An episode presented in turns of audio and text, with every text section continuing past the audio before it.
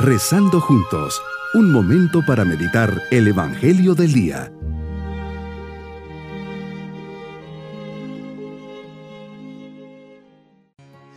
Les saludo esperando se encuentren muy bien y espero que felices al comenzar este nuevo día, domingo de la primera semana de Cuaresma.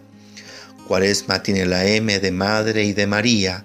Quiero, Señor, como ella, escuchar atentamente tu palabra para poder cumplir tu voluntad Cuaresma tiene la A de ayuno, ayunar de críticas, desalientos, tristezas, egoísmo. Te ofrezco, Señor, lo mejor que hay en mí para agradarte y hacer que te sientas contento conmigo. Hagamos para esta cuaresma un proyecto en que ofrezcamos a Jesús un verdadero camino de cambio, crecimiento y entrega, viviendo las virtudes que cuaresma nos enseña, conversión, unidad, amistad, rezar, esperanza, silencio, María y ayuno. Abramos nuestro corazón a Dios y a los demás. Cada día nos podemos esforzar por vivir cada una de estas letras con la que está compuesta la palabra cuaresma. Meditemos en el Evangelio de San Lucas capítulo 4 versículos 1 al 13. Hoy Señor nos llevas al monte de las tentaciones, donde se aparecerá el demonio y tratará de tentarte para hacerte desertar de tu misión.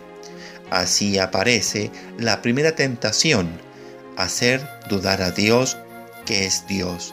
Si eres el Hijo de Dios, di que estas piedras.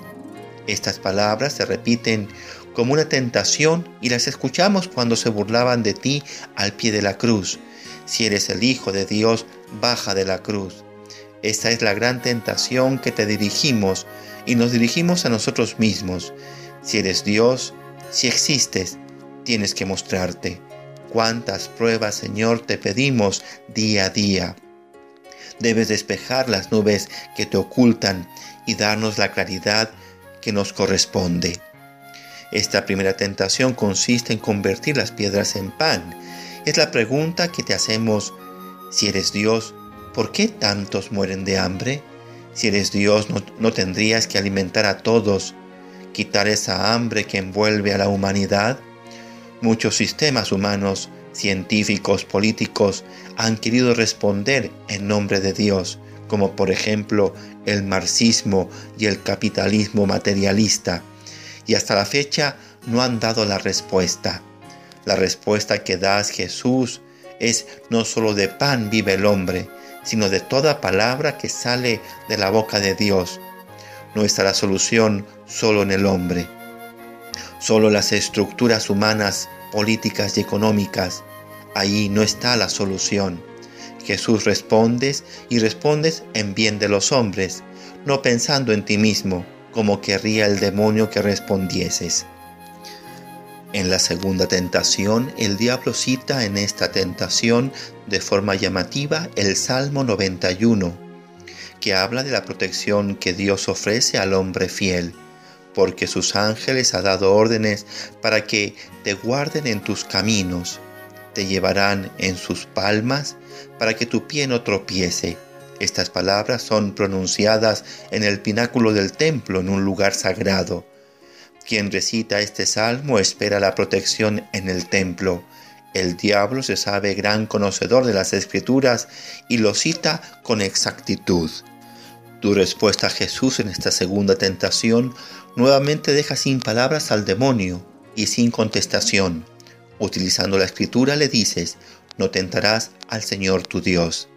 Así como tantas veces el pueblo de Israel había dudado de Dios, el demonio quiere que actúes de la misma forma. Es decir, Dios tiene que demostrar que es Dios. Es probado de la misma forma que es probada una mercancía. La arrogancia del demonio, como la arrogancia del mundo de hoy, quiere convertir a Dios en un objeto e imponerle sus condiciones experimentales de laboratorio, de medición, de pruebas pero ahí no te encontramos.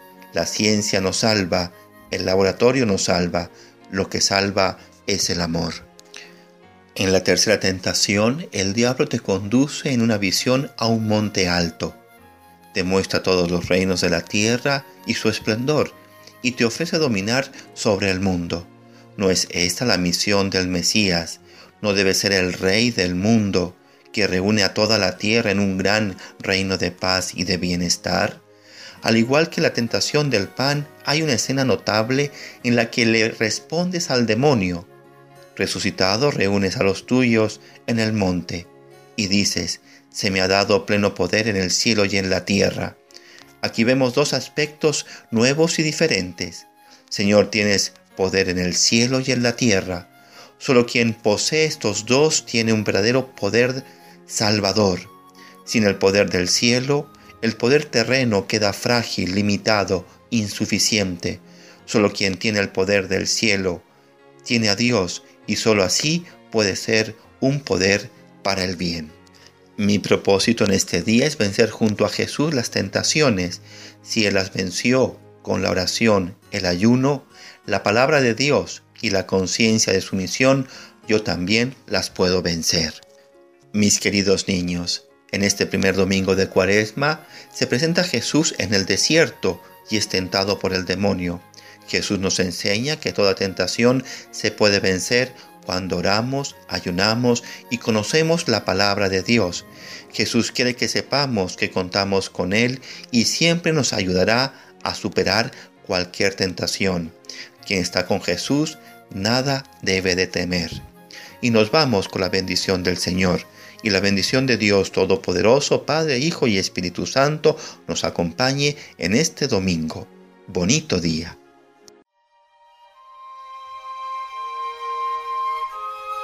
Hemos rezado junto con el Padre Denis Doren, Legionario de Cristo.